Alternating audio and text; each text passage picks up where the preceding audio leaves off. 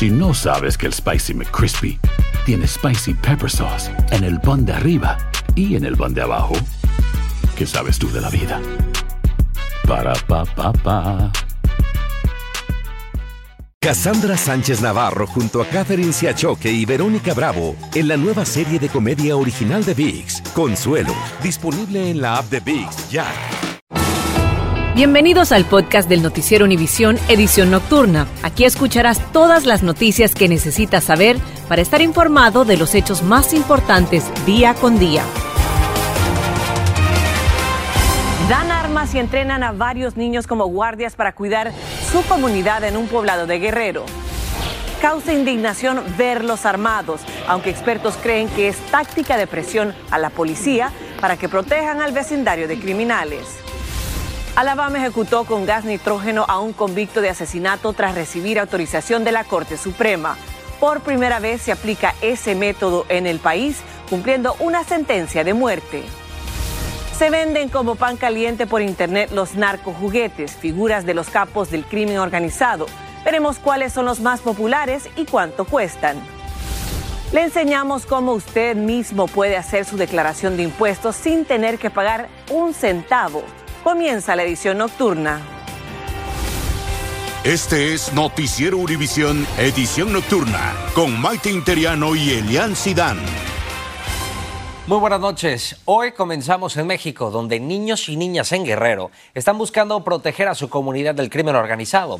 Para ello, reciben armas y están siendo entrenados para enfrentarse a los delincuentes, Maiti. La policía Elian comunitaria asegura que están hartos de que las autoridades no cumplan con su trabajo de defenderlos del crimen. La información completa nos las tiene Sandra Argüelles desde México. Estas imágenes han causado indignación y han encendido las alarmas en México. Ya. Empezar armas. Ya. Se trata de 15 niños y 5 niñas menores de edad a quienes les entregaron armas para formar parte de la policía comunitaria del municipio de Ayahueltempa en el estado de Guerrero ante nuevas agresiones de grupos criminales. Los más grandes de 14, 13, 12 años ya saben usar las armas ya saben los derechos están, tienen un adiestramiento de la policía comunitaria. Aseguran que ellos vigilarán el pueblo, mientras policías comunitarios adultos buscan a cuatro indígenas nahuas, todos integrantes de una familia a la que privaron de su libertad el pasado 19 de enero. Pero esta no es la primera vez que ocurre. En 2020, comunitarios del municipio de Chilapa armaron a niños y adolescentes luego del asesinato de 10 músicos indígenas en un ataque armado lo que es ilegal, pero una práctica común en los pueblos que se rigen por usos y costumbres. El gobierno nos ha, nos ha dicho que, que, es un delito violar los derechos de los niños. ¿Qué nos dice de la delincuencia organizada que tiene niños de 12, 13 años? Especialistas por los derechos de los niños aseguran que esto es solo una decisión desesperada de los habitantes para llamar la atención y obligar a las autoridades a que cumplan con su trabajo. Pero en la vida cotidiana, eh, los niños y niñas ni están armados ni son parte de los patrullajes. En las comunidades indígenas suelen ser muy protectoras con sus hijos y sus hijas. Sin embargo, la Policía Comunitaria de Ayahualtempa informó que si la violencia continúa, integrarán a más niños a sus filas para defender a su pueblo. Guerrero se mantiene en los primeros lugares con el mayor número de violencia en el país y esto se da por la disputa del territorio entre grupos criminales. Desde la Ciudad de México, Sandra Argüelles, Univisión. Gracias, Sandra. Y también en México, la Procuraduría de Justicia de Hidalgo confirmó el robo de una bebé de dos días de nacida por parte de la niñera, quien tenía un año laborando como empleada doméstica de la familia afectada. Aparentemente, la niñera drogó a la familia para cometer el robo. Las autoridades han iniciado un operativo para encontrar a la niña y a su raptora. Y pasamos con el negocio redondo que resulta la venta de los llamados narcojuguetes por Internet. Son muñecos con los rostros y figuras alusivas a los capos del crimen organizado. Se escogen por catálogo como cualquier producto y además los precios varían según el poder y la popularidad de los criminales. Alejandro Madrigal tiene los detalles. Joaquín El Chapo Guzmán y Pablo Escobar ya tienen sus figuras de juguete y además tienen alta demanda en la página de internet Narcotoys, que las vende por 100 dólares y que además están agotadas. El ex líder del cártel de Medellín luce su número de preso cuando fue capturado la primera vez. Y el ex líder del cártel de Sinaloa porta chaleco antibalas, un rifle de asalto y su gorra con el número 701, el sitio que ocupó en la lista de los hombres más ricos del mundo, según la revista Forbes que es casi el sentido aspiracional de cualquier mexicano y por eso no es difícil, no es difícil que un narcotraficante se mitifique a través justamente de esos juguetes. Es la narcocultura que ocasiona la normalización de la violencia en este país y que en el catálogo de Narcotoys también están las figuras de Ovidio Guzmán de la misma manera cuando se rindió en 2019 ante la Marina en solo 30 dólares y de Ramón Arellano Félix, ex líder del cártel de Tijuana. En 50 años de narcotráfico, que son esas tres generaciones, pues sí significa que tiene que mellar de alguna forma y de alguna forma tiene que también ser absorbida por la, propia, por la propia sociedad como parte de la cultura. La marca Narcotoys dice su información inició en 2021 y habría tomado la idea de las figuras que se venden al exterior de la capilla de Jesús Malverde, el santo de los narcos en Culiacán, Sinaloa, en donde son muy comunes y muy solicitados. Pues lo compran como amuletos. Lo que más vende, se está vendiendo ahorita la lotería y, el Chapo, la imagen del Chapo. Aunque se desconoce la identidad de sus creadores y su ubicación, las figuras son enviadas a través del Servicio Postal estadounidense y en sus redes sociales hay cientos de mensajes pidiéndoles más modelos. En Ciudad de México, Alejandro Madrigal, Univisión. Alejandro, gracias. El presidente de México, Andrés Manuel López Obrador, compartió a través de su cuenta oficial de X este video donde se le puede ver compartiendo con el beisbolista Randy Arrozarena en un home run derby. También en la grabación se puede observar cómo cada uno tomó su turno al bate e intentó conectar un batazo en una muestra del apoyo que se le está dando al deporte por parte del gobierno federal. Y hace unas horas se llevó a cabo la primera ejecución con gas nitrógeno en el país. Según testigos, el reo Kenneth Smith respiró agitadamente por algunos minutos. Pareció temblar y moverse en la camilla hasta que finalmente dejó de respirar a las 8.25 de la noche en una prisión de Alabama. Así terminó la intensa batalla legal sobre si el método era o no un castigo demasiado cruel. Lourdes del Río nos tiene más. A sus 58 años, Kenneth Smith dio su último suspiro, haciendo historia por una macabra razón. Se convirtió en el primer reo en este país en ser ejecutado con gas nitrógeno. Lo ajusticiaron por el asesinato en 1988 de Elizabeth Sennett, esposa de un predicador, a la que apuñaló y golpeó hasta la muerte por encargo y por lo que le pagaron mil dólares. El hombre ha estado en la cárcel justo el doble del tiempo que nosotros conocimos a nuestra madre. Yo ya lo he perdonado. La Corte Suprema dijo que no se interpondría en el camino de los funcionarios de prisiones de Alabama, quienes intentaron sin éxito ejecutarlo hace dos años por inyección porque no pudieron conectar una vía intravenosa. Esta vez lo asfixiaron colocándole una máscara hermética en la cara y obligándole a inhalar nitrógeno puro, un gas inerte que privaría su cuerpo de oxígeno. El tema provocó protestas principalmente por el carácter experimental de la ejecución. Lo que me duele a mí más que nada es, que nosotros como humanidad este, decidimos que está bien experimentar en contra de una persona, un ser humano, con cosas que no sabemos cómo van a funcionar. Algunos estados están buscando nuevas formas de ejecutar a los reclusos porque los fármacos utilizados en las inyecciones letales son cada vez más difíciles de encontrar. El equipo de Smith volvió a apelar esta mañana al máximo tribunal de la nación solicitando la suspensión de la ejecución, asegurando que esta era inconstitucional. La octava enmienda dice muy claramente que no puede haber ningún tipo de castigo que sea cruel o inusual. Así que si cualquier tipo de castigo es cruel inusual, es completamente eh, ilegal y, es una violación de la, de la misma constitución de los Estados Unidos, que es nuestra ley más sagrada la, ley suprema de nuestro país. Expertos médicos y activistas advirtieron del riesgo de que Smith pudiera tener convulsiones violentas hasta quedar en estado vegetativo, pero la gobernadora de Alabama, quien tenía potestad para detener las ejecuciones, declinó intervenir. El alto comisionado de las Naciones Unidas para los Derechos Humanos había asegurado que este método nunca antes utilizado podía constituir tortura u otros tratos crueles, inhumanos o degradantes y también había pedido que se suspendiera. Se espera que mañana se conozcan más detalles sobre el caso. En Miami, Florida, Lourdes del Río, Univisión. Lourdes, gracias. Estás escuchando la edición nocturna del noticiero Univisión.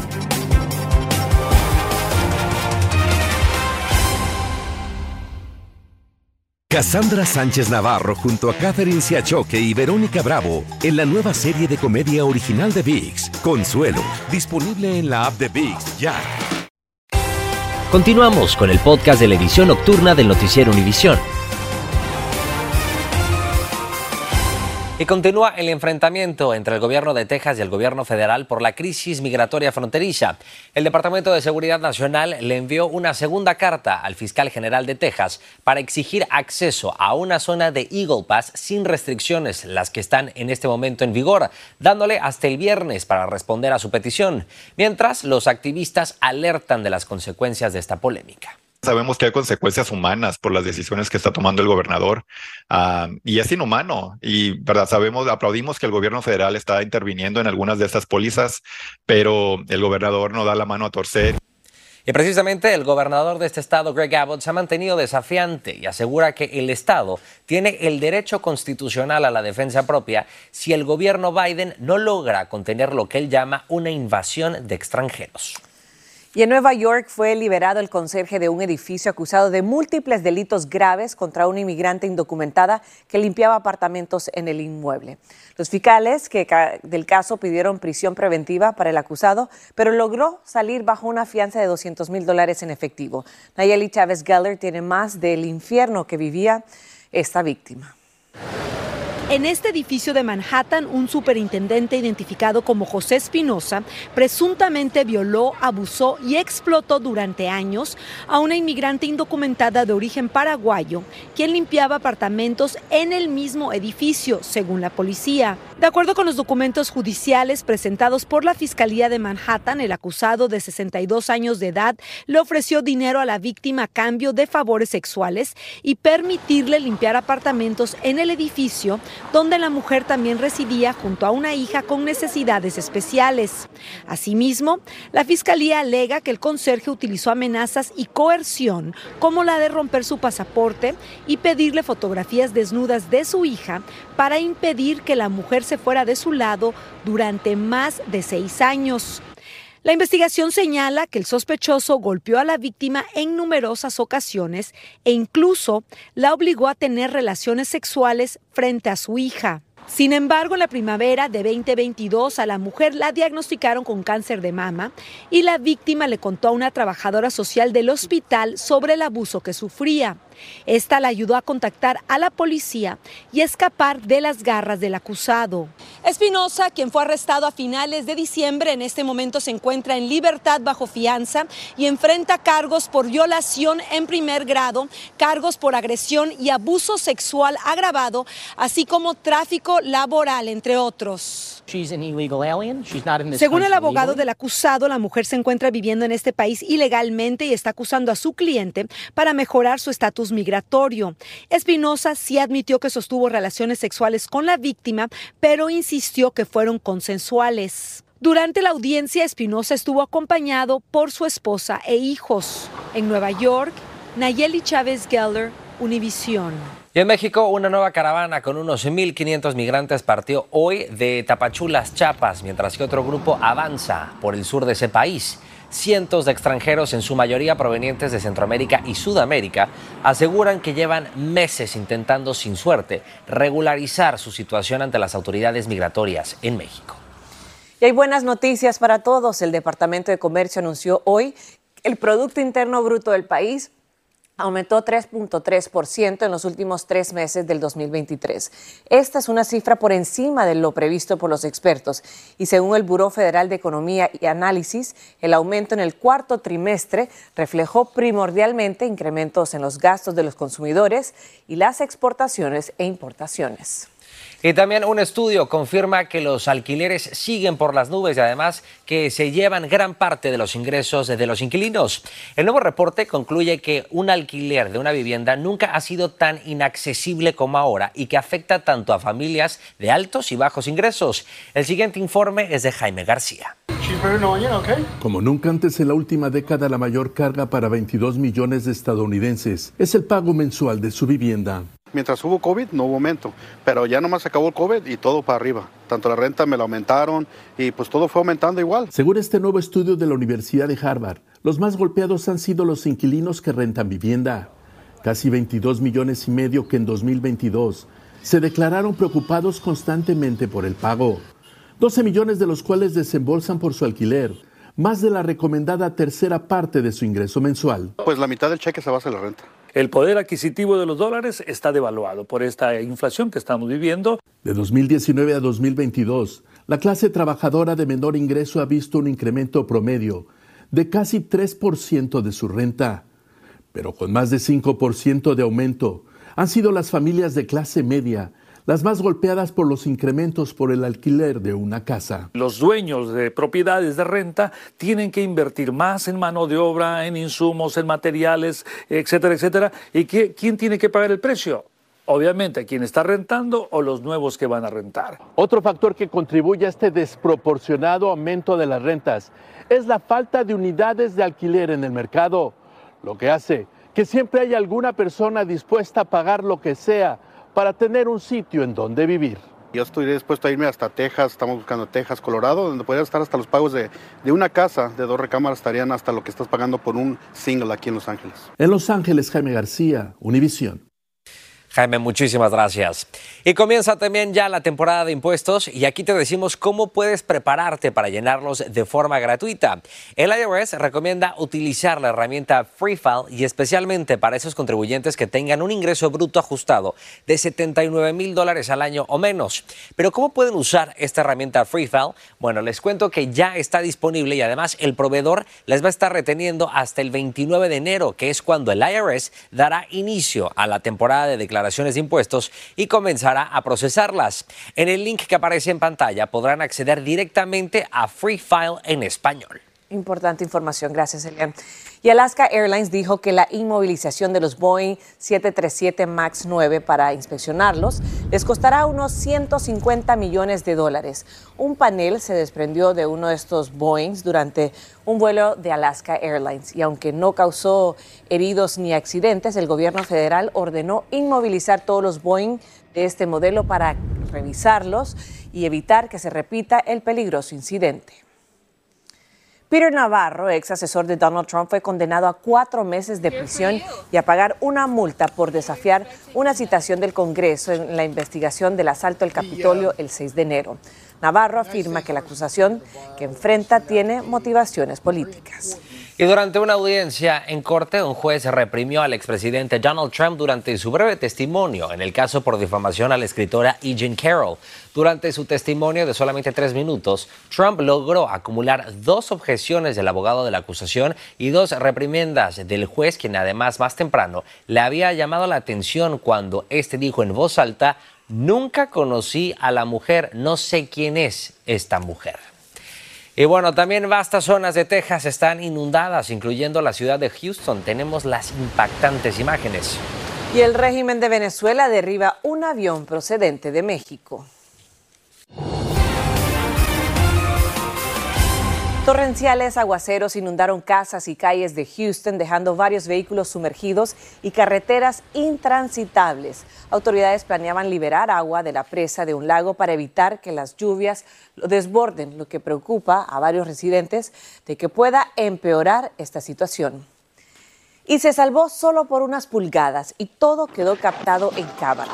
Un policía del estado de Oklahoma sobrevivió luego de que un vehículo colisionó violentamente contra otro durante una parada de tráfico. Como lo ven en pantalla, la policía iba a hablar con la conductora cuando otro carro chocó contra el vehículo parado. La policía, el policía escapó de la muerte en medio de la explosión de los escombros. Increíblemente, todos los implicados en el incidente solo sufrieron heridas leves. Impresionante. Y también un avión proveniente de la isla mexicana de Cozumel fue derribado por la Fuerza Armada Nacional Bolivariana de Venezuela en el estadio, estado del Zulia. Así lo informó el comandante de la institución militar. Se presume que el avión era usado por los grupos criminales transnacionales para el trasiego de drogas y armas en la frontera que ese país comparte con Colombia. Hoy se cumplen tres meses del impacto del huracán Otis, que tocó tierra como categoría 5 en el estado de Guerrero. Y el gobierno mexicano sigue con su plan de reconstrucción, especialmente para Acapulco. Según datos oficiales, el 45% de los hoteles siguen dañados y más de 3.000 personas continúan realizando trabajos de limpieza. Hasta la fecha, el gobierno mantiene la cifra de 52 fallecidos, pero aún hay unos 15 desaparecidos.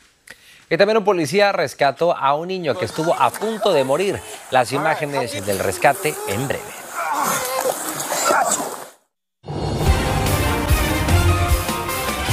Bueno, y para la despedida, otro rescate con un final feliz. Un niño que cayó al agua tras romperse la capa de hielo de un lago congelado en Arkansas fue rescatado por un policía. El agente respondió al llamado de auxilio y rápidamente empezó a deslizarse sobre el hielo, Elian. Así es, Maite. Al escuchar que estaba llorando, el oficial intentó calmarlo, diciéndole que ya casi lo rescataba. Horas más tarde, este pequeño fue reportado, afortunadamente, en muy buenas condiciones. Impresionante. La verdad que estos son nuestros héroes de carne y huesos y seguro que este niño jamás se le va a olvidar ese policía, ese oficial que le ayudó a salir y poder estar en casa. Como bien lo dijiste, un acto heroico. Aplausos a esa gente del orden. Que descansen. Buenas Muy noches. buenas noches, gracias. Gracias por escucharnos. Si te gustó este episodio, síguenos en Euforia, compártelo con otros, publicando en redes sociales y dejándonos una reseña. Cassandra Sánchez Navarro junto a Catherine Siachoque y Verónica Bravo en la nueva serie de comedia original de VIX, Consuelo, disponible en la app de VIX ya.